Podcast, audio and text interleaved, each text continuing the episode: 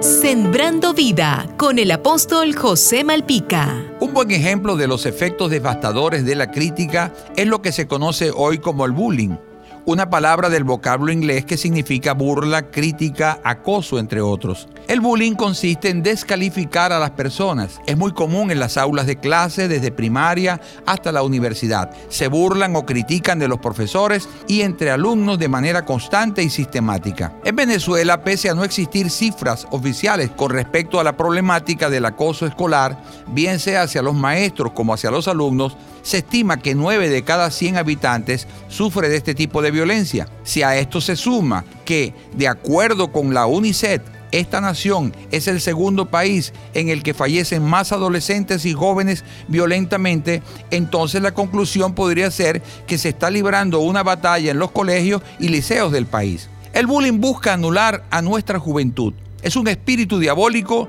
que se ha introducido en nuestras sociedades con el fin de anular la capacidad creativa de nuestros jóvenes, esclavizarlos bajo el temor de ser criticados y rechazados. Un joven víctima de bullying es anulado en su capacidad de expresar lo que piensa y de aceptarse tal como él es. Por eso se hace necesario que desde el seno familiar se le reafirmen los valores de identidad a nuestros jóvenes. Un joven sin identidad y propósito será una víctima más de este flagelo.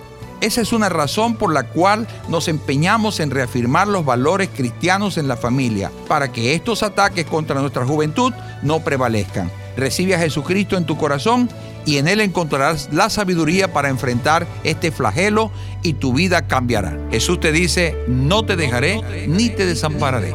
Sembrando vida con el apóstol José Malpica.